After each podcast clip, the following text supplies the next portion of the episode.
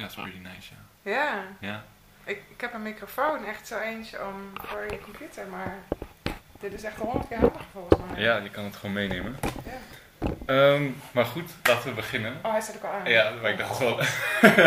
Oké dan.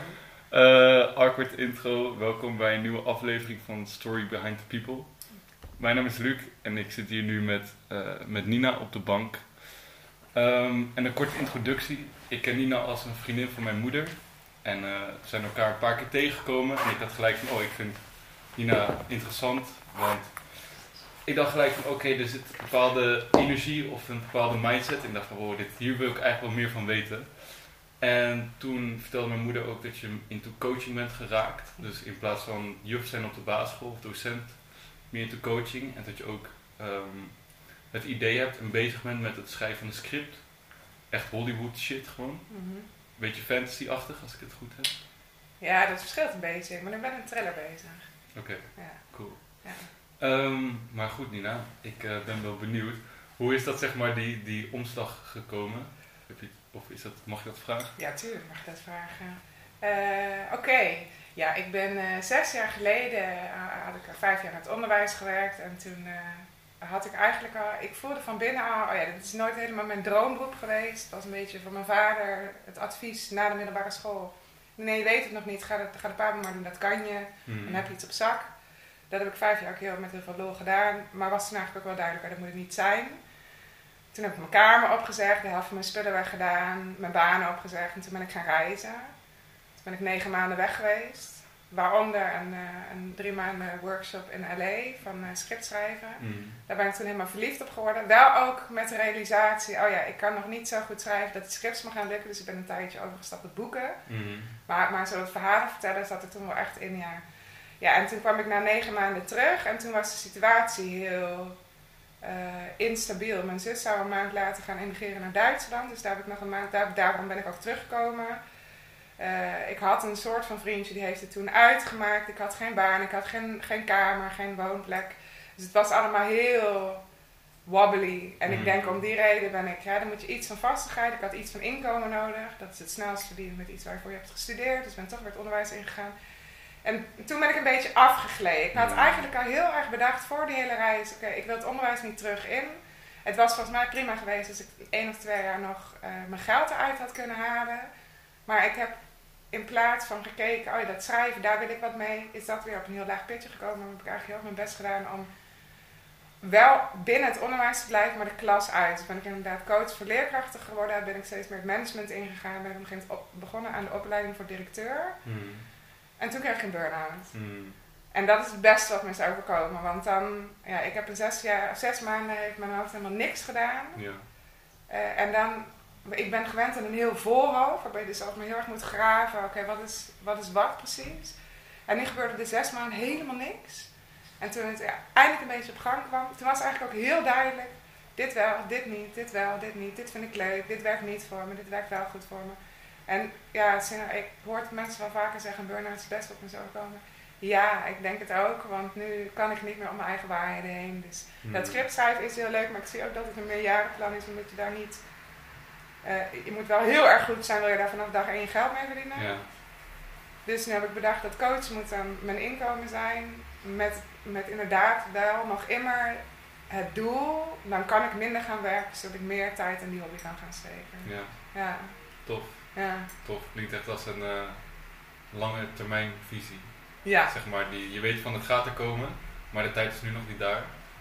En ik ga me op andere eh, manieren ontwikkelen. Ja. Waardoor ik, en wat dingen doen waardoor ik ook geld kan verdienen. Waar ik ook nog goed kan zijn voor andere mensen. Juist. Eh, en misschien zelfs meer ervaring opdoen terwijl je aan het werk bent. Kan je gewoon niet blijven schrijven en gewoon aan je eigen project werken. Ja, dat is het idee. ja. Dope. Ja. Ja, ik heb gelijk twee vragen. Ehm begin wel, hoe, eh, hoe, eh, hoe kwam die burn-out, denk je? Ja, daar heb ik heel veel over nagedacht. Ik denk nummer één dat ik iets ben gaan doen waarvan ik al wist dat dat, dat hem niet is voor mij. Dat leer ik nu erg met, ik ben nu die eh, workshop aan het opzetten om jezelf te leren coachen. Eh, wat ik ook heel veel terugkrijg uit de theorieën die ik er zelf op nasla is, eh, psychisch ziek zijn, in welke gradatie, nou, het begint eigenlijk altijd bij hetzelfde. Dat je niet handelt naar je eigen waarden. Mm. En het hele probleem is vaak dat mensen niet, eigenlijk niet eens goed weten wat hun eigen waarden zijn. We nemen natuurlijk die van onze ouders over. Ja. Dus daar moet je eer- eerst achter komen. Ja, als je dat dan niet eens weet, gebeurt natuurlijk vaak dat je niet helemaal handelt naar je eigen waarde. Ik denk dat daar heel erg door komt. Ik ben iets gaan doen waarvan ik al had besloten dat ik het niet meer wilde doen. Eh, ik heb eh, in een veld gezeten. Eh, ik ben heel prikkelgevoelig. Ja, dan is de klas gewoon niet zo handig. Dus die heeft ook heel veel me gevraagd. Mm. Ik merkte het al de eerste vijf jaar, het vroeg veel, maar toen was ik nog jong, toen kon het nog. En na die reis merkte ik dat het, het was heel erg op het overleven staan, dus dat helpt natuurlijk ook niet mee. nee. Ik denk dat, ik heb drie jaar onder een drugsdealer gewoond, dus ik heb drie jaar Mhm. lang heel slecht geslapen, dat heeft ook niet geholpen. Ik denk veel dingen samen, maar ik, uiteindelijk geloof ik, als je iets doet waar je hart ligt, dan loop je Mhm. niet te snel tegen een burn-out aan. Ja. En dat was het al lang niet meer. Ja. Ja. Mooi, mooi gezegd. Klinkt als inderdaad een giftige cocktail. Maar de, de grootste slechte mix of drank was wel dan niet doen wat je voelt. Ja. En je eigen geloof achteraan gaan of je eigen waardes naschrijven. Want je zegt eigenwaarde, maar kan je in jouw woorden beschrijven wat eigenwaarde betekent jou? Want dat is best wel een, begrip, maar dan kan je nog op heel veel misschien manieren interpreteren. Ja, goed, goed punt.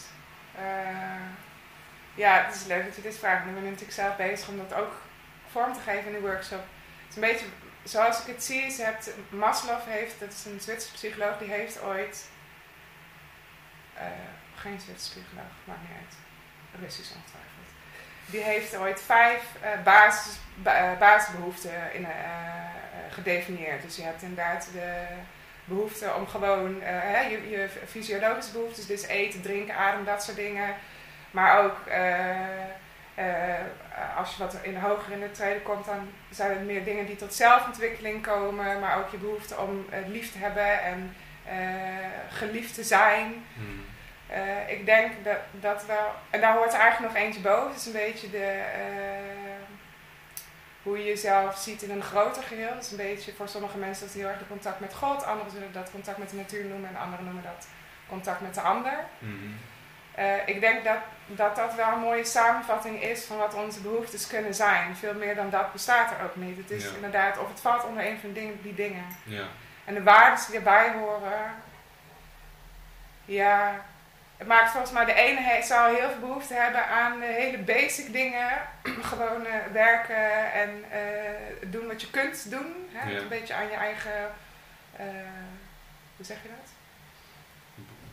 Basisbehoeftes. Ja, ik bedoel eigenlijk vooral dat je doet wat je kan. De ene zal niet zozeer op zoek zijn naar een uitdaging, de ander heeft er wel heel veel bij. Maar ik denk Ja. dat dat heel persoonlijk is. Ja. Zie ik bij mijn zus en mij ook. Mijn zus doet graag iets wat ze goed kan. Ja. Daar had ze heel veel lol uit. Eh, ik denk als je meer carrière al hebt gemaakt, dan is dat op een gegeven moment een beetje saai. Te Ja. doen wat je kan en dan wil je graag iets nieuws leren. Ja. Dus ik zie ook wel dat de ene behoefte pas komt als andere behoeftes vaker bevredigd zijn. Ja. Ja. Ja, ook een eh, boek gelezen over, ehm, over armoede. En eh, dat als je arm bent, dat je dan ook gewoon niet echt kan kijken naar boven of naar die andere behoeftes. Omdat je van, joh, ik moet mijn koelkast vol krijgen. Ja. En eh, ik moet gewoon zorgen dat ik brood op de plank heb voor, mijn, voor mijzelf en voor de mensen om me heen. En Ja. daardoor andere dingen vervagen. Ik krijg gewoon geen ruimte voor. Ja, precies. Ja, terwijl ik daarbij wel denk dat die mensen eigenlijk wel die behoeftes hebben, Ja, maar inderdaad nooit aan toekomen. nee, nee, dus de ruimte daarvoor niet ervaren. En toen schreven ze in het boek ook, gewoon onderzocht is dat je daardoor ook minder de ruimte hebt om duurzame keuzes te maken voor jezelf. Mm. En daardoor gewoon in aanhalingstekens dingen doet die nu goed voor je zijn, maar later niet. Dus dat het ook heel logisch is dat, dat je in een cirkel blijft. Eh, als niemand je leert van hé, hey, je kan ook andere dingen doen of je kan ook groter kijken. Ja, dat is heel erg overleven ook weer. Ja, ja, maar nice. Eh, moest ik er net ook iemand op van, klinkt ook een beetje nu een soort van zelf een, eh, een coaching aan het maken bent of een theorie soort van om, om anderen zichzelf te coachen. Dat je terwijl je het maken van, van die theorie of van die workshop ook jezelf aan het sturen bent. Klopt dat? Ja, en andersom. Ik denk dat die hele workshop komt uit mijn afgelopen twee jaar. En daar heel erg, ja. Uit de burn-out zeg maar. ja, ik ben natuurlijk zelf heel erg veel dingen gaan oplossen met mezelf. Dus ik heb daar ook wel uitgehaald. Oké, wat zijn dan handige tools? Ja, Wat is een beetje algemeen, hè? want er zijn meerdere dingen die bij mij niet goed zaten. Wat gaat, hè, wat, waar had ik veel aan? En dan is bij die pilot inderdaad heel erg getest. eh, gaat het voor anderen ook op? Of Mm. gaat het alleen voor mij? Dat is best wel spannend, Ja, lijkt mij. ja heel Ja. erg. Ja, en ehm, hou je dan voornamelijk tools uit je eigen ervaring? Of doe je dat ook onderbouwen met theorieën? Of, of een combinatie daarvan? Eh, combinatie ervan is wel veel ook eh, uit theorieën. Er zijn een aantal instrumenten die heel handig zijn. Eh, die komen voor een deel uit de theorie. Ik moet er wel bij zeggen dat wat ik veel... eh, ik heb veel eh, eh, theorie bestudeerd afgelopen half jaar. Ik kom vooral heel erg tegen wat ik zelf heb bedacht. Mm. Dus dat is heel erg leuk. Het is de hele Ja. tijd... eh, ik heb een NLP-cursus en continu denk ik... Ja, zie je wel. Ja, zo bekijk ik het ook. Ja. Oké, fijn. Ja, nice. Heb je, heb je een voorbeeld?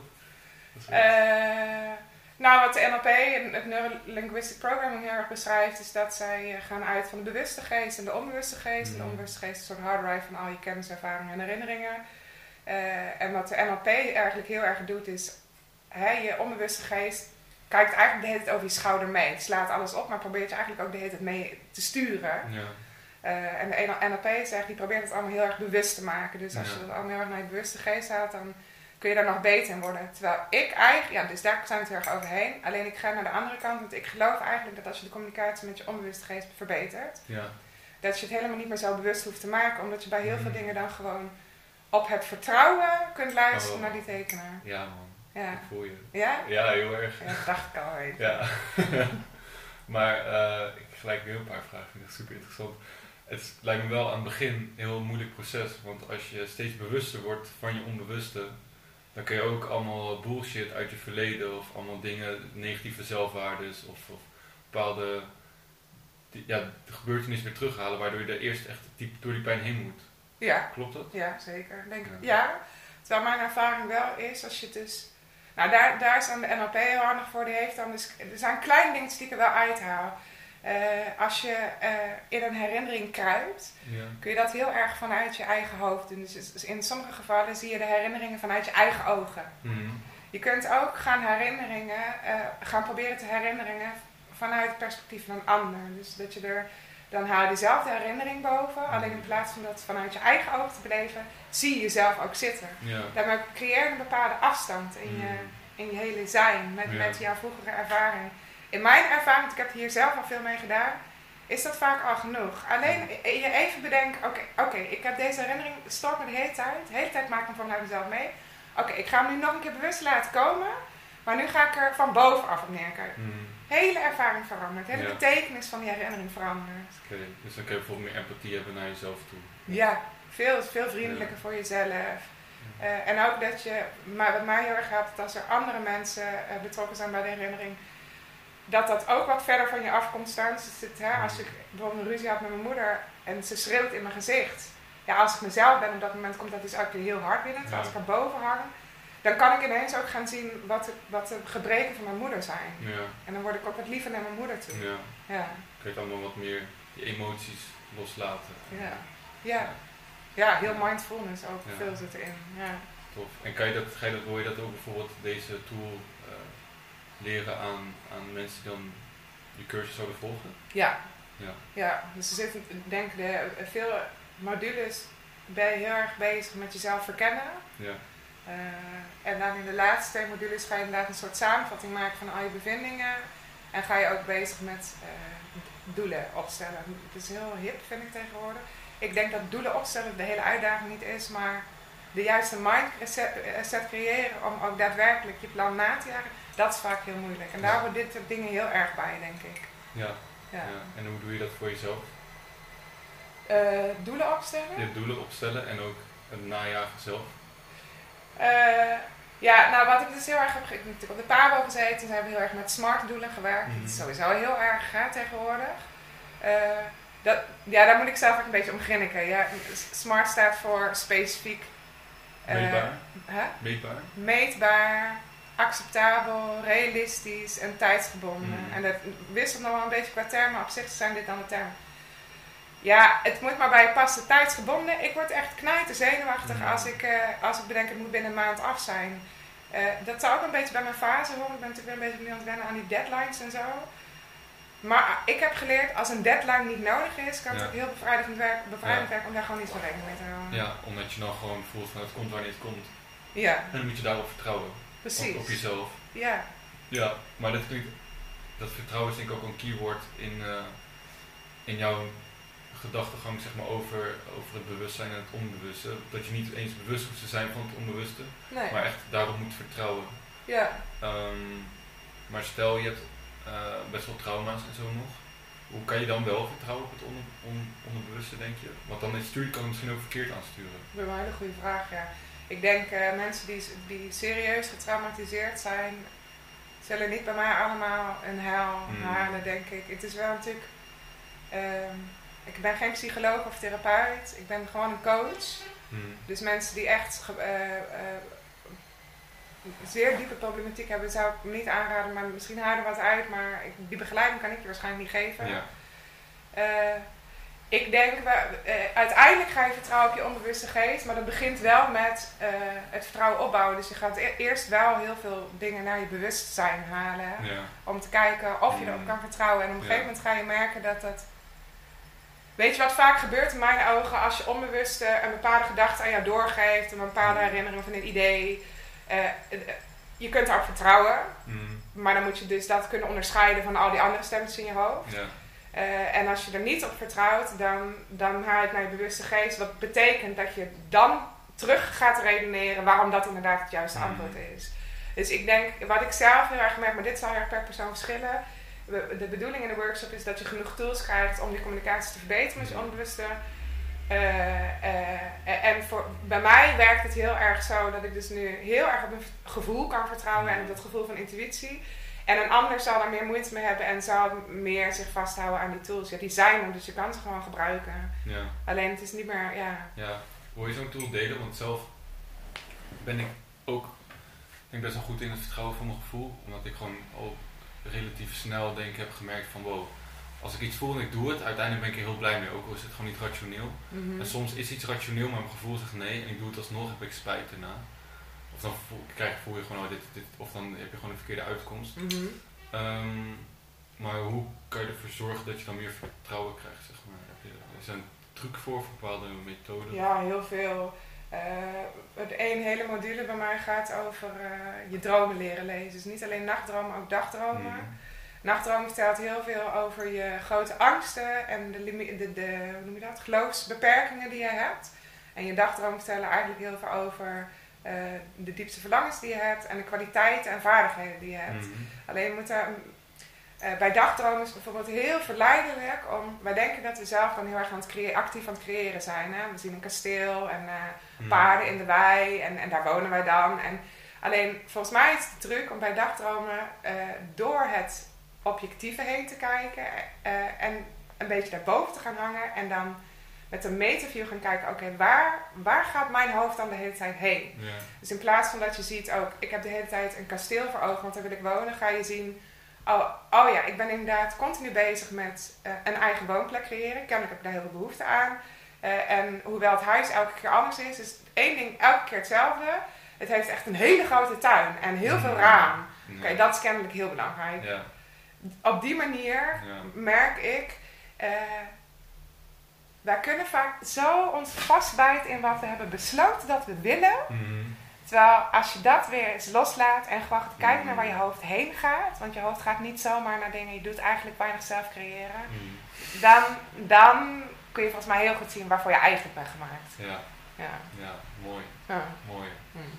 Je moet ook gelijk denken aan een soort van, je kan ook bijvoorbeeld gaan tekenen. Maar zonder dat je echt na gaat denken Ja. en dan gewoon een soort van jezelf laten gaan.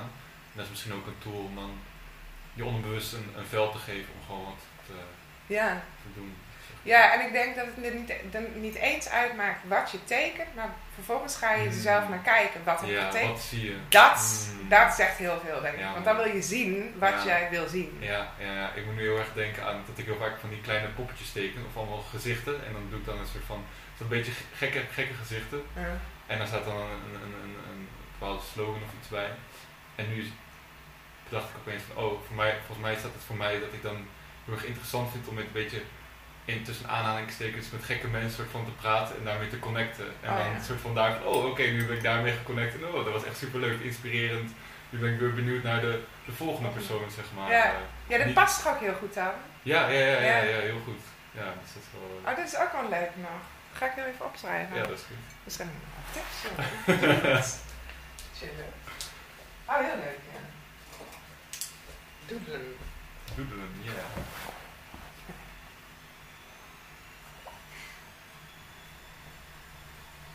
Alright, thanks, Luc. Ja, alsjeblieft. En dat doet me ook heel erg denken. Ik ook een tijdje bezighouden met natuurcoaching. Ja. En ehm, dat was ook heel erg inderdaad het, het, het onbewust bewust maken. En dan aan de hand van de natuur. En de natuur was dan een spiegel. Dus ik had één keer een, eh, een gratis workshop natuurlijk gratis meegedaan. En eh, ik was met twee, eh, twee vrouwen die wat ouder waren dan ik. En ik dacht van, en die coach was zelf ook in de, in de 60 of zo. Dus ik dacht van, oké, nou spannend. Ik ben als jonge jongen hier, maar goed.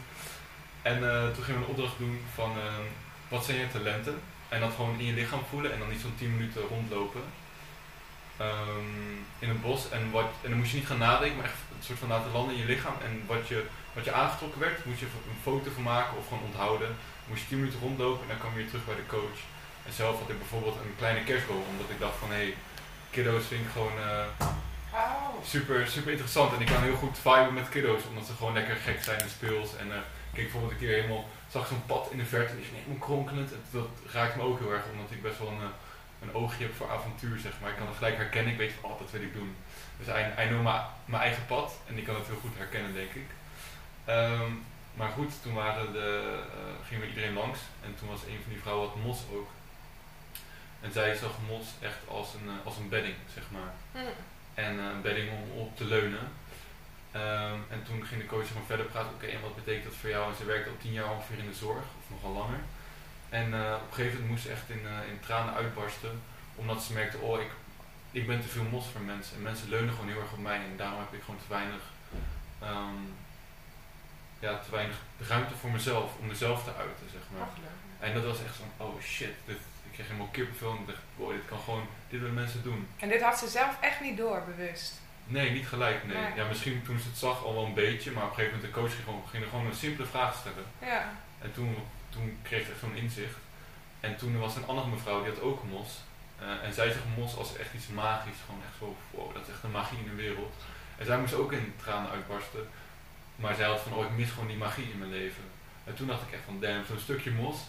Het is, het is gewoon, ehm basic gezien van echt mos, maar het kan zoveel losbrengen. En het betekent voor iedereen ook wat anders. Dus Dat, inderdaad, ook ja. wat je zegt van, het gaat er niet om wat je tekent, want twee mensen kunnen een piramide tekenen.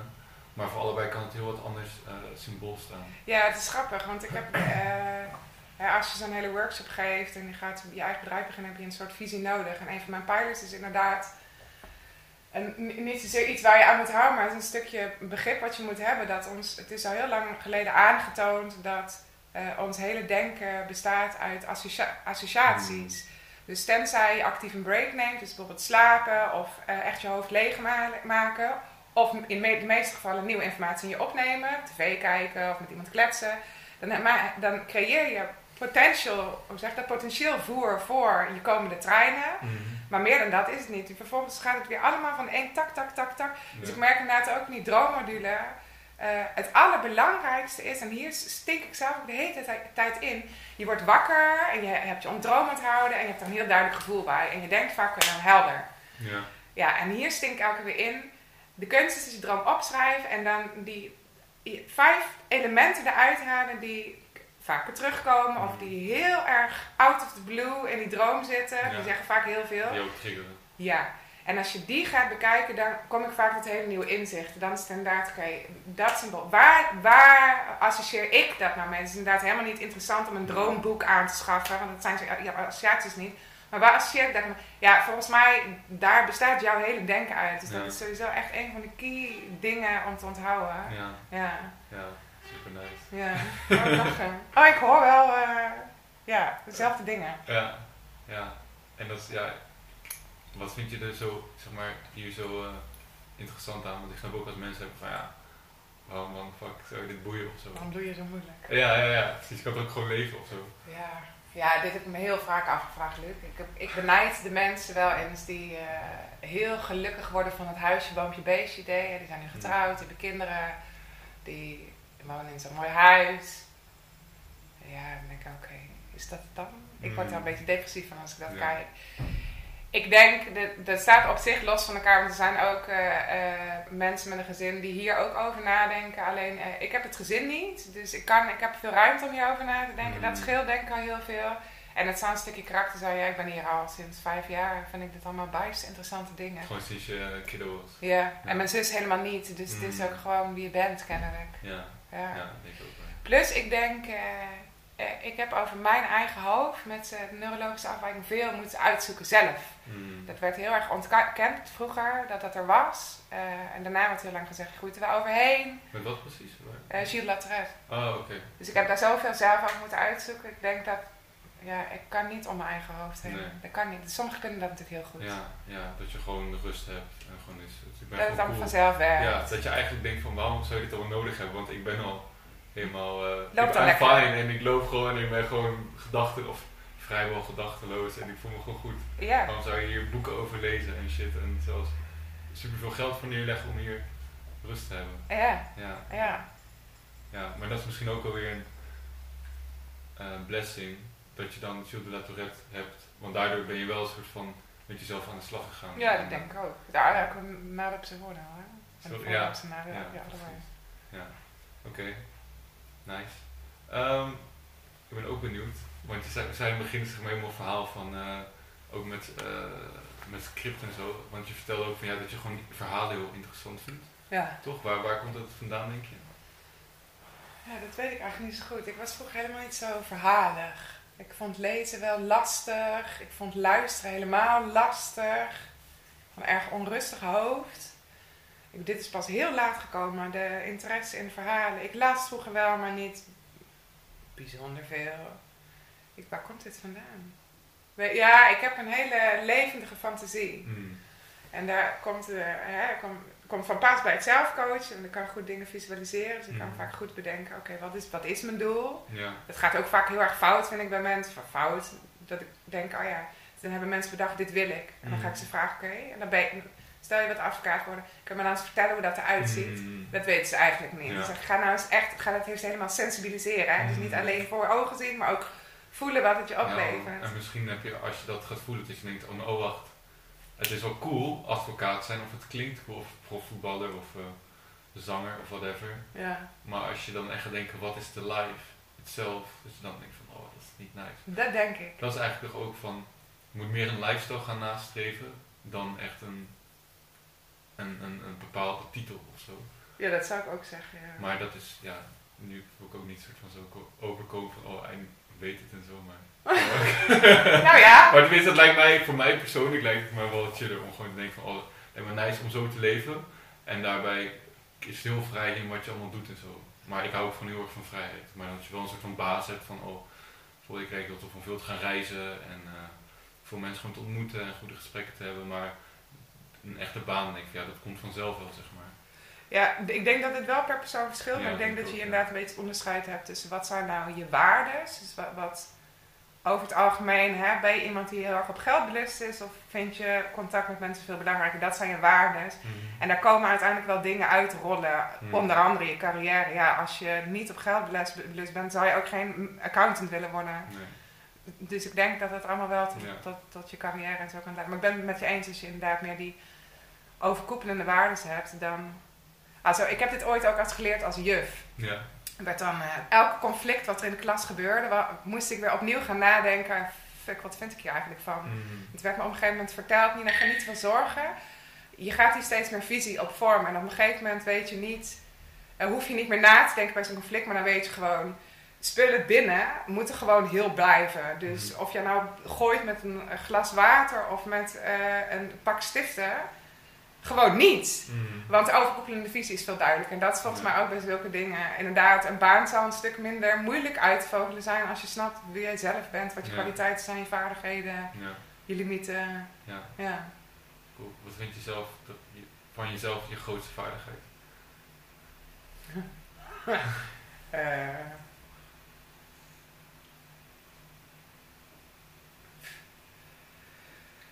Het is erg veranderd. Ik ben wel anders in het leven gaan staan. Grote vaardigheid. Ehm.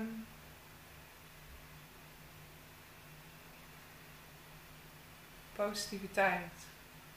Denk ik wel. Daar kom ik zelf erg ver mee. Mhm. Het is wel een vaardigheid waarvan ik zelf elke keer denk, oh, ik ben blij dat ik zo positief ben ingesteld. Ja, Ik zie ook wel eens anders om me heen en ik zie dat het veel kan vernachelen. ja. Als je meer negatief bent.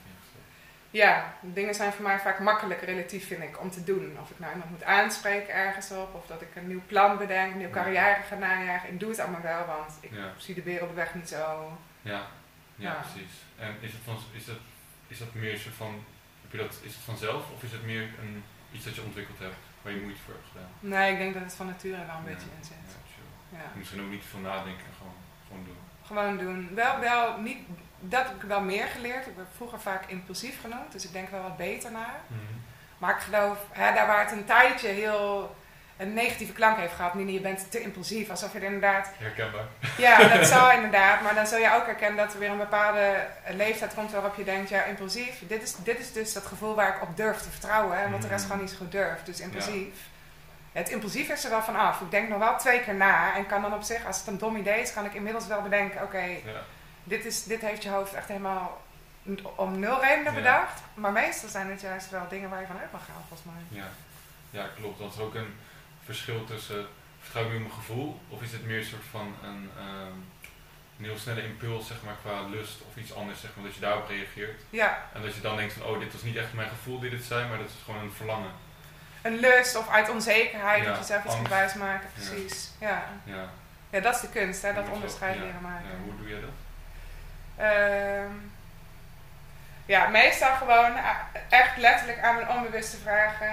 Wat denk jij? Hmm. En dan het gesprek gewoon, ik kan echt met mezelf in gesprek. Dat Nee. is nooit zo geweest, dat heb ik geleerd sinds die workshop Hmm. aan, aan het opzetten ben. Ik merk het wel. Het, het heeft heel veel te maken met je eh, state of mind, hoe je, hoe je het gesprek ingaat. Kijk, als je knetterstoned bent, zul je jezelf ongetwijfeld heel veel dingen wijs maken. Eh, en als je eh, al helemaal lyrisch bent over iets en je gaat jezelf dan het gesprek aan, zul je jezelf ongetwijfeld ook heel veel dingen wijs maken. En als je heel ben. precies hetzelfde. Dus je moet eigenlijk altijd zorgen voor zo'n gesprek dat je heel nuchter bent in Heel rustig. Gewoon, Ja, gewoon een kalme staat van zijn. ja. Want dan, is, dan kan zo'n stemmetje in je hoofd ook zeggen: Hé hey, Nien, wat je nu bedenkt klopt niet. Hè? Dat komt uit onzekerheid. Als ik al onzeker zou zijn, zou ik zelf meteen tegen het plafond schieten en mezelf gaan verdedigen. Nee, dat is geen onzekerheid. En, terwijl op zo'n moment kan dat stemmetje dat gewoon tegen me dat is zeggen. wel. "Nee." Dat is wel een goede. Dus op zich zo echt een onbruikbare tip voor mezelf. Van als je gewoon iets twijfelt of iets zit of whatever, dat je dan gewoon bijvoorbeeld een rondje gaat wandelen. Ja. En daarna hebt dan of tijdens het wandelen dan tegen jezelf gaat praten in je hoofd of hoofd. Zelfs het liefst denk ik. Of daarna. ja, dat raad ik wel aan. Nice. Ja. Ja. Ja, en zorgen dat je een goede mindset hebt. Dus dat is voor mij wel een eye-opener geweest. Ja. ja. Ben je daar nu ook actief mee bezig? Ja, zeker. Veel mindfulness. Heeft mijn hoofd ook wel baat bij. Heel erg wel alles. Dat is ik een beetje een misvatting, hè? Dat mindfulness je hoofd leeg zou krijgen zijn. Dat is natuurlijk niet. Het is gewoon voorbij laten komen. Met mij helpt het wel benoemen. Dus dat ik dan denk aan... Ik grinnik nu vaak als ik aan mindfulness ben. Want ik kan me heel erg aanstellen over bepaalde dingen. Als ik me dan heel erg aanvoel, dan kan ik heel erg in de verdediging schieten. Eh, eh, maar nu zie ik dat. Dus dan zie ik dat zo'n beetje inderdaad zo passeren. Ja. En dan, dan zit ik tegen mezelf, ach, gut, gut, gut. Is het weer zover? Ben je weer zo, ach nee, dat ben wel onzeker. Doe het niet zo onzeker. Ja. Ja. ja. Of je hoort allemaal appjes komen en dan ga je zo, oh. Oh, kut. sorry, sorry. Nee, ik dacht, ja, dit is wel goede timing. Ja. Wil je nog een theetje? Ehm, nee, het is wel oké hoor. Oké. Ja, dankjewel. Ehm en ehm, ja, met, met een script, zeg maar, want je weet niet echt waar het vandaan komt. Mag ook wel opnemen als je wilt doen. Ja, mag dat heel Ja, erg? tuurlijk, doe je ding. Met Nina?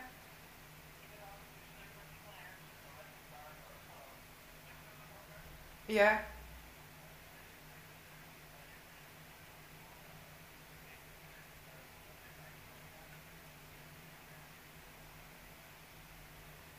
Nee, sorry, ik ben eh, in een bespreking. En mm, mm, nummer twee, ik woon op 113.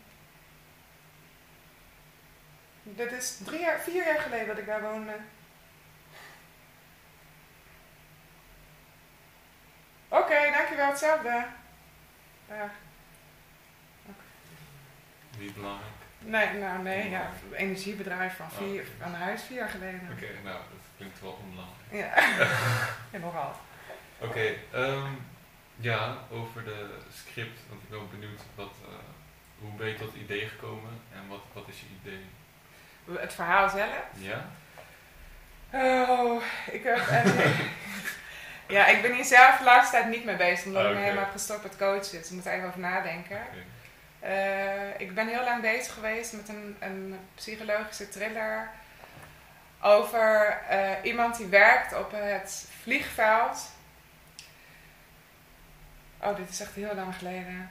Eh, en het, vlie- het vliegveld ziet er maar heel anders uit. Er zijn een aantal aanslagen geweest in het afgelopen half jaar. Daardoor is de eh, beveiliging heel erg aangescherpt. Zijn de eh, aantal boekingen ontzettend gedaald. En dat, dat loopt nu allemaal een beetje spuigaten uit. Dus, dus heeft het vliegveld nu bedacht, oké, dan moeten dan een aantal mensen van de grond moeten mee aan boord. Want anders gaan mensen echt niet meer vliegen.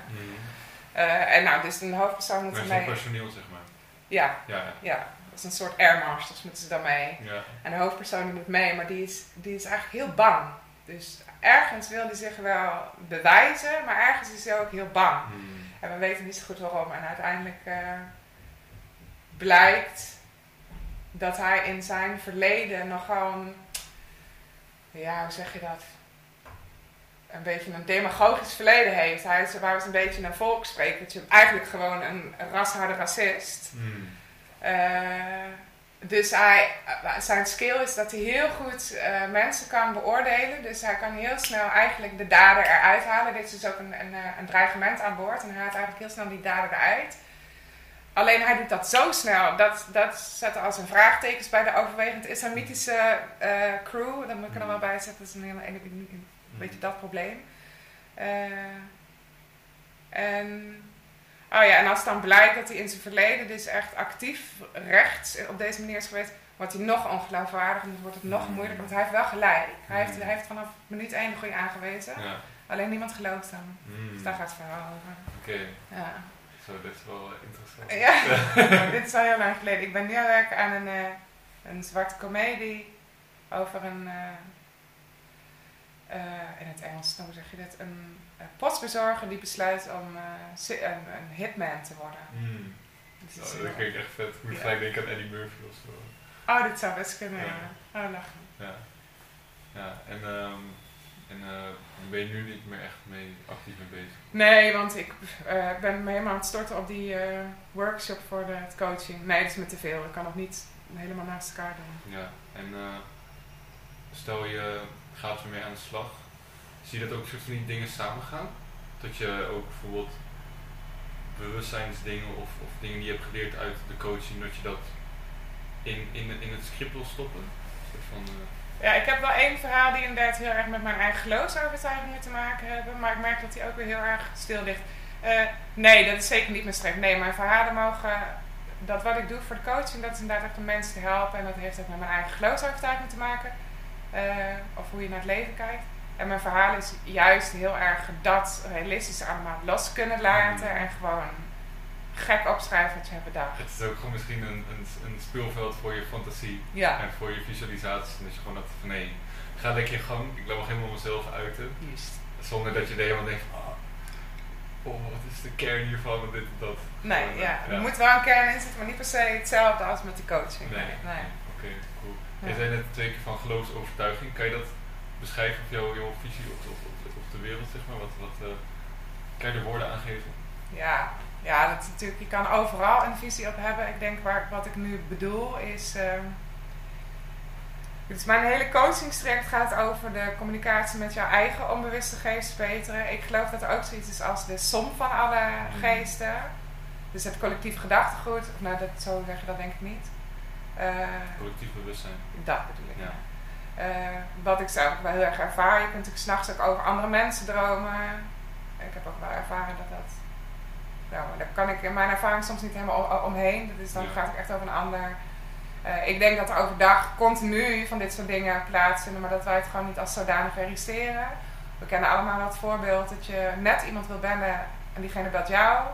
Ja, ik denk als je veel gehoor geeft aan deze ingevingen, dat dit soort toevalligheden heel veel gaan voorkomen. Bij mij komen ze dagelijks voor namelijk. Ja, dat je ervoor, als je ervoor open staat. Ja, ik weet al dat ik dacht gisteren, s ochtends aan een vriendin. En ik wist al, ik ga het vandaag afwachten. Voor het einde van de dag is mij geënt. Dat was ook zo. Ja. Zo, dat ben ik. Dat is voor mij wel heel erg een begrip wat er is. Ja, en wat dat precies betekent, dat, dat weet ik nog niet. Ik ben geneigd om te zeggen dat jouw onbewuste geest helemaal voor jou opereert. Maar ik heb het idee dat de som van al die geesten niet voor het individu gaat, maar voor het grotere goed. Dus dat het niet altijd in jouw voordeel per se is, Nee. maar wel in het voordeel van het leven. Ja, voor de, voor de liefdesfrequentie, zeg maar. Zoiets, ja. Ja. Ja, Ja, ik eh, ja kun je even... voel je heel erg. Ja, Oh, ja, ja, ja. ja, ja, zelf ook wel ervaring mee gehad, als ik een voorbeeld mag noemen. Ja, ga. Ik was in, eh, in Bali toen, was ik iets van 20 en ik was eh, net een paar dagen aan het backpacken. En uh, shout-out naar Corné. Corné ken ik al sinds ik drie ben en hij had eh, eh, Oh, ja. best wel eh, struggles in the love. En eh, ik weet nog dat we helemaal aan het appen waren. En, en ik voelde gewoon, oh hij heeft het nu echt heel moeilijk. Want hij was zeg maar afgewezen door een meisje waar hij gewoon heel veel liefde voor voelde. Mm. En toen deed ik echt mijn ogen dicht en ik was echt van, oh ik wil gewoon bij hem zijn. Dus ik, ik zag ook echt dat ik achter hem stond bij, bij zijn bureau en ik probeerde gewoon een soort van echt me te focussen op Corné en gewoon hem heel veel liefde te geven. En ik voelde gewoon echt dat ik achter hem stond en dat was zo'n 30 seconden of zo. Toen deed ik mijn ogen weer open, toen was ik, wow, ik ben weer hier. Keek naar mijn telefoon en toen had hij gewoon letterlijk gezegd van, wow Luc, het voelt net alsof je bij me was. Echt waar? me stond. Ja. Ja, en sindsdien, en ik kreeg zieke kippenvel en dat was echt van, damn, ik, dit is precies wat ik voelde. Gewoon echt heel sterk. En sindsdien eh, ben ik daar gewoon heel erg voor open gaan staan. Ik was al van, nou, het zou best wel kunnen, maar toen was ik echt van, dit is gewoon, voelde te real om het te negeren. En ik, ik hou me niet continu daarmee bezig, maar ik weet en ik voel en ik geloof. Ja, ik weet is een groot woord, maar ik geloof echt dat, eh, dat we allemaal verbonden met elkaar zijn. En dat we allemaal een soort van lijntje naar boven hebben. En dat het allemaal weer verbonden is met elkaar. Mhm. Ehm, maar heel erg, dus je ging zelf, je, hebt, je sloot wel zelf actief aan Corné te denken. ja, ja, Ja, heel erg. Want ik voelde gewoon, ik wil hem heel veel liefde geven. Want Ja. we hadden ook gewoon heel lang daarover gepraat, zeg maar. was al gewoon best wel lang bezig. En ik was gewoon super close met hem. Dus ik was van, oh, ik wilde echt voor hem zijn. Gewoon, gewoon echt liefde geven. Dus toen deed ik mijn ogen dicht en dacht ik heel erg aan hem. En toen voelde ik echt gewoon als mijn geest daar was. Of mijn ziel, of hoe je het ook wilt noemen. En eh, hij voelde dat ook, terwijl hij helemaal niet per se in zulke dingen gelooft of, of, of mee, eh, mee bezig is. Dus dat was wel echt eh, super bijzonder. Het is mooi dat twee mensen precies dezelfde ervaring hebben. Dan kun je er inderdaad echt niet meer omheen. hè? Nee, Nee. nee, inderdaad. Eh, Wauw. Dus sindsdien ook wel gewoon sommige van zulke ervaringen, maar nooit zo, eh, zo eh, heftig. Of heftig, ja, zo. eh, zo echt. Aanwijsbaar. Ja, precies. Ja. Ja, Oh, wauw. ja. Ja, leuk. Ja, dus dat is eh, vind ik ook gewoon heel interessant om mee bezig te zijn. En ik denk ook dat hoe meer je ervoor open staat, dus eerst moet je het soort van, of, of er zijn mensen heel gevoelig zijn en dan kan je het soort van niet, niet ontkennen, dan weet je gewoon al dat het is, vanaf kind af aan of zo. Maar anders moet je ook denk iets meer ervan weten en hoe meer je open gaat staan, hoe, meer je het kan ervaren, omdat je dan meer opvalt inderdaad. Nou, dat valt me wel op. Ik ben eh, opgegroeid met een agnostische moeder en een atheïstische vader. Dus we gingen hier vroeger, konden we hier echt niet over praten. Dus ik praat ook eigenlijk... Terwijl ik ben echt sinds kleins af aan zeer geïnteresseerd wat er allemaal gebeurt in je hoofd en in je hart. En dat, wat veel mensen God noemen. Dus pas sinds, wat, mijn 27 of zo, ben ik hierover aan het praten. En valt me elke keer weer op hoeveel mensen hier zich in kunnen verplaatsen. Ik dacht heel lang, oh, dit is eigenlijk een beetje gek en het hoort er Ja. eigenlijk niet zo. Maar er is bijna niemand die, die over dit soort dingen zegt: nee, dat is er gewoon niet. Dat is gewoon niet waar. Dat is gewoon onzin. Ja. Ze, ah, bijna allemaal zeggen ze wel: ja, ja, ik snap echt heel goed wat je bedoelt. Ik heb zelf ervaring wat minder, maar ik Ja. voel het heel sterk zo. Ja, ja. Het moet toch gewoon zo zijn. ja, inderdaad. Ja. Ja, en dat vind ik ook juist heel interessant, omdat het soort van niet in eh, mainstream media en zo is. Dat maakt het alleen maar soort van nog interessanter of zo. Denk van, oh, dat wil ik dan ontdekken of zo. Want het soort van voelt van, oh, dit is nog onbekend terrein of zo. Het wordt je niet bij een normale opvoeding niet zo meegegeven Nee. zo. Dus dat is dan nog... eh, Nee, maar ook wel een beetje frustrerend. Bij sommige ideeën denk ik, ja, ik wil nou ook wel eens de regels dan concluderen. Maar wat ik me bijvoorbeeld heel erg afvraag, hè. ja. kunnen we dan zo op het onbewuste niveau kunnen jij en ik contact hebben. Want wij hebben elkaar een keer gezien, we hebben elkaar ontmoet. Dus ik weet dat, ik, dat we elkaar kunnen opzoeken op die manier. Eh, hoe je dat precies moet dat weet ik niet, maar ik weet dat het kan. Maar kan dit ook bij iemand die ik nog nooit heb ontmoet. Hmm. Bijvoorbeeld, eh, ik zie op LinkedIn eh, de minister van Turkije in het onderwijs. Hmm. Kan ik met mijn onbewuste geest naar hem toe? Of kan dat niet omdat we elkaar nog nooit in de ogen hebben gekeken? Hmm. En dan nog één. eh, mijn opa is overleden. Kan die, ik heb dus een keer een ervaring gehad dat ik echt zou zweren dat die dus even bij mij op bezoek kwam. Alleen ik ben zo. Ik heb ooit ergens zo bepaald dat dat dode, geest van dood bestaat niet. Dat ik hier dus in mijn hoofd heel weinig mee kan. Alleen het is ook weer zo'n ervaring waar ik eigenlijk zelf niet omheen kan. Ik denk, ja, hoe, hoe kan dat dan? Want die, waar, die horen toch al lang weg te zijn. Ik vind het al, ik, dan denk ik, krijg ik altijd een beetje gefrustreerd. Dan denk ik, ja, leuk al deze ervaringen. Maar ik weet natuurlijk feitelijk nog geen Ja. flikker. Maar zou je het feitelijk willen weten? Ja, sommige dingen wel. Als je, er, als je een keer een ervaring hebt gehad en is dat op zich, kun je daar, hè, dan is het heel lang mooi genoeg om je maar wat over af te vragen. Op een gegeven moment heb je tien ervaringen af, gehad, is dat algemene afvragen is wel een beetje gepasseerd station. Dan wil je op een gegeven moment ook gewoon conclusies kunnen trekken. Heb je dat niet? Ehm, nou, ik hou niet zo van de wetenschap. Omdat ik heb van met, met feitenschap denk ik van ja, we, we hebben eenmaal een keer bepaald, het zit zo en zo. Maar in onze mensheid is het altijd weer ontwikkeld. Dus we denken altijd van oh, het zit zo. Maar dan is altijd, Mhm. zijn er weer nieuwe ideeën waardoor het helemaal weer ontkracht wordt. Dan denk ik van ja, waarom zou ik er helemaal in vertrouwen? Dus ik vertrouw gewoon heel erg in wat mijn gevoel mij zegt. Dus stel ik heb iets ervaren, ik krijg kippenvel van, weet ik van oké, dit is voor mij alvast de waarheid. Ehm, Hm. maar goed, ik vind het wel heel interessant om hier gewoon boeken over te lezen en zo. En dan wordt daar niet helemaal beschreven hoe het feitelijk in elkaar zit. Wordt wel een soort van een, een theorie op omheen geschreven. Of hoe mensen dat zelf denken, hoe dat in elkaar zit. Ja. En neem ik van al die YouTube filmpjes en boeken waar ik over lees, neem ik een soort van, oké, nou dat voel ik niet, maar dit weer wel. En dan creëer je een soort van wat goed bij jezelf past. Ja, Dus ja. zodoende ben ik er wel mee bezig. Maar niet, eh, Zo vaart misschien. ja, maar niet dat ik denk, oh ik wil echt precies weten hoe dat zit. Want dat is, ik denk van ja, daar gaat het bij mij niet per se om. Want ik denk van ja, dat, dat zal ik ook waarschijnlijk nooit weten. Misschien pas als je, waarschijnlijk pas als je dood bent. Ja, en dan nog vraag ik me af. Ja. Ik heb ook niet een, de behoefte om alles te weten. En bij sommige dingen inderdaad denk ik, ja. Want dat denk ik vaak. Ik kan er honderd boeken over lezen, maar dan weet ik nog niks. Ik Nee. moet dus met mijn eigen hart en hoofd dus voelen, Mhm. meerdere malen, dat het zo is. Ja.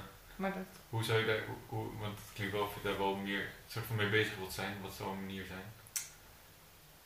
eh, een manier om te ervaren, om een soort van eenheid te ervaren. Of, of, eh, Nou ja, ik ben wel bezig met mijn eigen soort bijbel. Dus een soort mijn eigen levensovertuiging. Daar staat dit ook wel in. Ik, ik ben er bijvoorbeeld van overtuigd, omdat ik al heel veel van die ervaringen heb, dat, eh, dat ik pas in iemands anders onbewuste kan kijken op uitnodiging. Dus er moet Mm. altijd een soort iets van de uitnodiging zijn. Dus mijn vader was ooit in Vietnam. Of eh, waar ik was ooit met mijn zus in Vietnam en hij was in Nederland. Toen had hij een fietsongeluk gehad. En ik droom de, de, een van die dagen daarna dat hij out of the blue bewusteloos raakte, op zijn gezicht viel. En ik draaide hem om, er was allemaal bloed zo uit zijn neus. Het ging het licht uit, het was een heel duidelijk stemmetje, ik kan niet meer goed opletten. En toen kwam diezelfde droom nog een keer. En de volgende dag mijn vader gaat, joh, gaat wel zo goed. hmm. Nee, ik heb een fietsongeluk gehad, mijn gezicht gevallen, knock-out, neus Mhm. gebroken. Dus het was allemaal heel erg, daar kan niet meer omheen. Ja.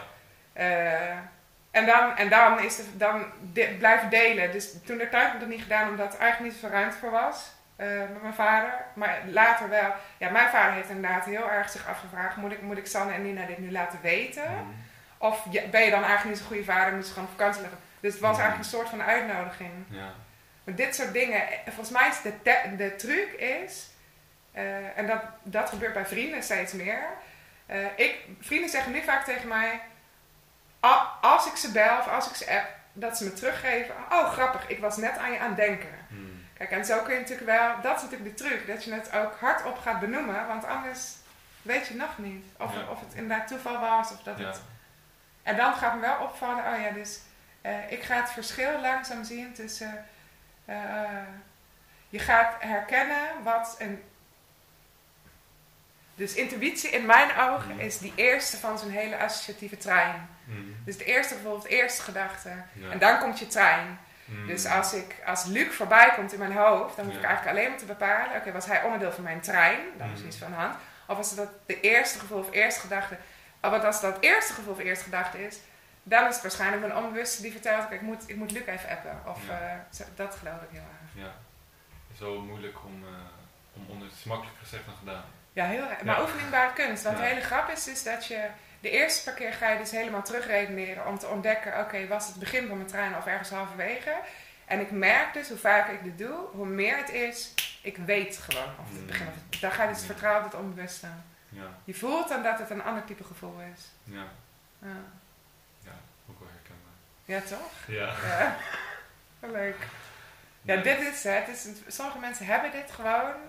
En dat is denk ik een beetje wat met die cursus wil. Dat je het, dat je inderdaad gericht het kunt inzetten. Ja, Ja. ja, en als je het al enigszins ervaart dat je het gewoon met de cursus meer water kan geven en meer zonlicht, waardoor het gewoon als skill kan zeg maar ontwikkelen. Juist. En uiteindelijk lijkt mij ook het doel als ik dat vrij mag ingeven, als mensen dit onder de knie hebben of, of, of meer onder de knie hebben, dat ze dan ook meer echt, echt hun leven kunnen leven zoals zij dat puur van binnen willen, in plaats van gaan leven wat, wat er verwacht wordt. Ja, heel erg. Ja, Ja. mooi. Dat is precies de conclusie, ja. Ja. Ja. Nee. Niet meer eh, gevormd worden door de maatschappij, maar zelf ook je maatschappij gaan vormen door eerlijker aan te geven wat veel zo werkt. Ja, Ik denk dat het in deze tijd voor stiekem veel mensen heel lastig is. ja. ja, ook wel logisch met alle onzekerheden en zo. Of als je het nieuws heel vaak volgt. En eh, gewoon, ja, heel veel dingen komen toch op je af. Want als je ook voedt met, met allemaal bepaalde nieuws of, of, of allemaal dingen, dan, dan word je onbewust ook zo gevormd in angst. Toch? Waardoor je dan intuïtie krijgt en dat is misschien iets positiefs, maar daarna die hele trein wordt gewoon angst. Ja, dat denk ik ook. Dus het is denk ik ook heel belangrijk hoe ga je je, je, je onderbewuste vormen. Door, en dat is gewoon door goede mensen om je heen, positieve boeken, positieve films, whatever. Ja, hoeft niet altijd maar Ja. Heilige Maria te zijn, want het is ook leuk om soms Call of Duty te spelen of zo, toch? maar gewoon eh, vooral ook, je denkt, ja, positief vormen, waardoor je ook je onderbewuste gewoon meer positiviteit is in plaats van uit angst handelen. Ja, het is grappig. Ik ben, eigenlijk heel, ik ben heel blij dat we even eh, hierover kletsen. Ja. je zegt het goed. Ik denk dat ik inderdaad een aantal dingen al wel, dat je bezig bent, je hele denken positief, dat is natuurlijk belangrijk, hè? Mm. Maar dat kun je misschien inderdaad op veel meer manieren doen. Interessant, Luc. Ja. Ja. Ja, want ik denk, ik moet ook gelijk denken aan, eh, ik lees nu een boek over Zlatan Ibrahimovic, die voetballer. Mhm. En eh, hij beschrijft ook zijn hele jeugd dat het gewoon echt één grote bullshit was aan dingen, ook gewoon liefde, maar ook gewoon heel veel moeilijkheden. En eh je krijgt een gek kijkje in zijn hoofd en denk van wow, ik, ik snap jou echt als mens. Maar hij doet zoveel dingen anders die ik zou doen bijvoorbeeld, maar het komt ook gewoon omdat hij anders is opgevoed en zo. Mhm. En om je dat dan allemaal meekrijgt, dan ga je ook anders natuurlijk uiten. Dus ik denk dat het ook wel heel belangrijk is om dat gewoon eh, op orde te hebben. Ja, zeker. ja. Ja. Ja. Oh, grappig. Wat, wat doet hij heel anders dan jij dan bijvoorbeeld? Ehm, dat is een eh, leuke vraag. Eh, had ik even niet zien aankomen. Shit. I wanna ask a question. Nee, sorry, I'm sorry. nou ja, wat ik heel inspirerend vind, is dat hij echt veel dingen doen die eigenlijk gewoon echt niet kunnen. Bijvoorbeeld gewoon fuck- vuurwerkbommen gooien. Gewoon echt heftige vuurwerkbommen gooien als prank, zeg maar. Terwijl hij al bij Ajax voetbalde, ging hij gewoon naar, terug naar Zweden in zijn hometown. Gewoon zieke vuurwerkbomen kopen, ging hij gewoon, gewoon op straat gooien en zo. En gewoon bij, om mensen maar te plagen. Hij reed gewoon 250 met zijn duurste auto, ging hij gewoon keihard racen, wegracen voor de politie. En hij had gewoon geen schuldgevoelens. Ik dacht wow, als ik dat zou doen, zou ik me echt mezelf opvreten. Want ik heb er best wel, eh denk van, oh, ik wil gewoon goede intentie hebben en liefdevol, liefde verspreiden, zeg maar. ja. Maar hij was gewoon heel cool met zichzelf. Hij was van, ja, ik, krijg, ik kik hier gewoon op en ik doe dit en dit is mijn ding. En denk van, oké, ik wil niet per se nu ook vuurwerkbommen gaan gooien, want ik heb nu wel best hekel aan vuur. Ehm, maar ik dacht van, oh, het is wel nice dat hij dat gewoon doet en gewoon denkt van, nee, zo ben ik. En dat gewoon zelf accepterend, zeg maar. Ja, ja dus het is ook wel benaderingswaardig. Ja, ik hoor heel erg wat je zegt. Ik wil daar iets over vragen. Ah. Oké, dus jij doet het niet, want dan voel je je schuldig. Ja. Waar, en waarom dan?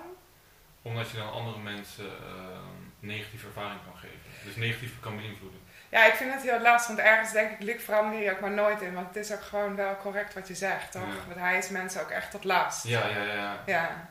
Ja, heel veel fietsen en dan ging hij gewoon, hij st- stal gewoon heel veel dingen. En denk van, joh, dan ga je ook denken, oh, iemand heeft misschien die fiets net nodig of wat dan ook. En denk van, maar aan de andere kant, ik respecteer hem heel erg, want ik denk dat iedereen heeft gewoon zijn eigen leven te leven. En dat past bij hem. En daar zou ik hem ook nooit voor, of iemand ook nooit voor oordelen. Want ik denk van, ja, ik, ik snap waar je vandaan komt en dat is cool. Ehm, maar het is niet per se een vrijweg om altijd maar gewoon in die negatieve dingen te blijven handelen. Ik denk dat het een soort van balans is van oké, zelfacceptatie en eh, zelfreflectie en zelfgroei, waardoor je dan weer misschien kan opgroeien naar van hé, laat ik nu meer nadenken en hoe kan ik mezelf liefde geven, waardoor ik anderen ook meer kan liefde kan geven in plaats van bullshit te wereld. Ja, ja, dit is inderdaad ongetwijfeld ook heel erg afhankelijk van hoe je bent opgevoed. Ik denk uiteindelijk, je vindt pas de mening van andere mensen belangrijk als je jezelf op een bepaald gevoel, eh, gebied niet in de ogen kan kijken. De, dat denk ik heel erg. Kijk, als jij. Uh, uh, jij, jij, jij, wil dit gedrag niet tonen omdat je jezelf dan niet meer in de ogen kunt kijken. Dus doe je hmm. het ook niet. Ja, en deze jongen kan zich blijkbaar zelf prima in de ogen kijken. Maar dat hmm. heeft ook met een hele andere opvoedsysteem te maken. Want ik zou mezelf ook niet in de ogen kunnen kijken. Nee, nee misschien maar goed ook. Ja, dat denk ik eigenlijk. Vind ik, ik ben het wel eens met onze opvoeding en niet met die van hem dan. Nee. Ja. Ja, maar het af en toe kan het wel heel fijn zijn als je... Ja, ja, ja maar het voelt ook fijn van, oh, iemand heeft, doet dat allemaal voor shit. En mij is het gewoon cool met zichzelf. Ik denk van, oh ja, dan, ja. dan geeft het mij een soort van mijn strengheid, geeft het dat soort van teugels van, hé, hey, wat meer vrijheid van, hé, hey, het is inderdaad ook uh, oké, bijvoorbeeld als je een paar stommiteit hebt gedaan in het leven. Ja. Want dat is ook weer het leven of zo. Dan hoef je ook niet te streng voor jezelf. Maar is dat dan voor hem ook, werkt dat zo? Of is het bijna een beetje, ze komt tegen de krip en uh, ik mag dit doen, want ik heb het recht om, is het bijna een beetje zichzelf vrij vechten. Want dat vind ik wat anders wanneer je zegt, ja, ik, ben, ik trek me oprecht gewoon niet zoveel aan van de mening van anderen. Ja, ook wel vrij vechten, zeg maar. Ook wel? Ja, ja dat is wel een combinatie. Hmm. Van uh, gewoon uh, altijd een soort van worden gezien als mijn buitenbeentje. Hmm. En dan ook gaan handelen als buitenbeentje of als die, uh, die Joegoslaaf die zeg maar niet in Zweden past. Die niet hmm. bij de rijke mensen hoort. Nee. En als iedereen je zo wegzet, dan snap ik heel goed dat je dan ook denkt, ja, fuck jullie allemaal. Dan ga ik ook gewoon zo zijn als jullie mij zien. Mm. Uh, maar tegelijkertijd was hij ook gewoon dat en zei van ja, als voetbal saai was, wilde ik gewoon adrenaline kicks. Dus ging ik gewoon weer fietsen stelen. Ach, dus arme jongen. Zo'n persoonlijkheid. Ja. Oh ja. Ja. Oh. Kijk. Ja, dus aan te raden. Zo uh, leuk. Grappig, ja. Lees je veel bio's? Nee, het is mijn eerste keer. Oh. Dus, en dit was gelijk van wow, ik wil ook meer lezen. Ja. Oh, lekker ding. Ja, heb je nog een aanrader? Nee, ik lees nooit bio's. Oké. Maar misschien moet ik het ook maar eens proberen. Ja, het is echt uh, tof. Wel, ja, ik een keer, iemand zei ook, ja, het is echt goed om biografie te lezen. Want dan leer je ook van, wow, andere mensen hebben ook al die struggles gehad. Zelfs heel bekende mensen zijn hier allemaal doorheen gegaan. Dus um, kan misschien weer inspirerend zijn van, hé, hey, ja. ook al heb ik nu al die struggle, dat kan me juist ook weer verder brengen. Ja, precies. Ja. En het ja, dat je even de bevestiging krijgt, oh ja, dit is only human. Ja. Niemand komt struggelloos door het leven. Ja, precies. Ja. ja. ja. Oh, nee, ik heb geen aanrader, sorry. Oké, dat is oké. Ja, ik zag laatst, kwam ik toevallig een boek tegen van, uh, over de uh, tafelgesprekken van Hitler. Ik heb nog steeds spijt dat ik het niet heb gekocht. Wat ging gewoon over zijn normale gesprekken? Ja, dus is daar iemand in zijn vertrouwde kring geweest die heeft bedacht, die heeft ooit bepaald, oké, ik ga alle vergaderingen, maar ook zijn privégesprekken met mensen ga ik gewoon vastleggen. Ja. En dan hele bizarre dingen komen eruit. Er waren allemaal meningen over ons koningshuis en hoe die dat zou... Heel... Uh, dan hoor je dus niet een politicus in een uh, kabinet. Nee, dan hoor je een monster aan zijn eigen hmm. keukentafel gewoon zoals hij denkt. En zonder mooi gebracht en heel, heel interessant. Sorry, ik ben nu hier op gekomen. dat is oké. Ja, um, ik denk dat het een beetje tijd is om af te ronden. Ja, is goed. Uh, wil je nog wat zeggen of, uh, of iets? In ieder geval. nee, ik geloof mooie, niet. Mooi gesprek. Ja, heel leuk gesprek. Dank voor het gesprek. Ik vind het leuk dat je mij ook aan het denken zijn. Ja, ja. Thanks. Uh, ja, bedankt ook voor het luisteren. Heel veel uh, liefde voor de luisteraars. Uh, ja, ciao ciao. Ciao ciao. Ciao ciao.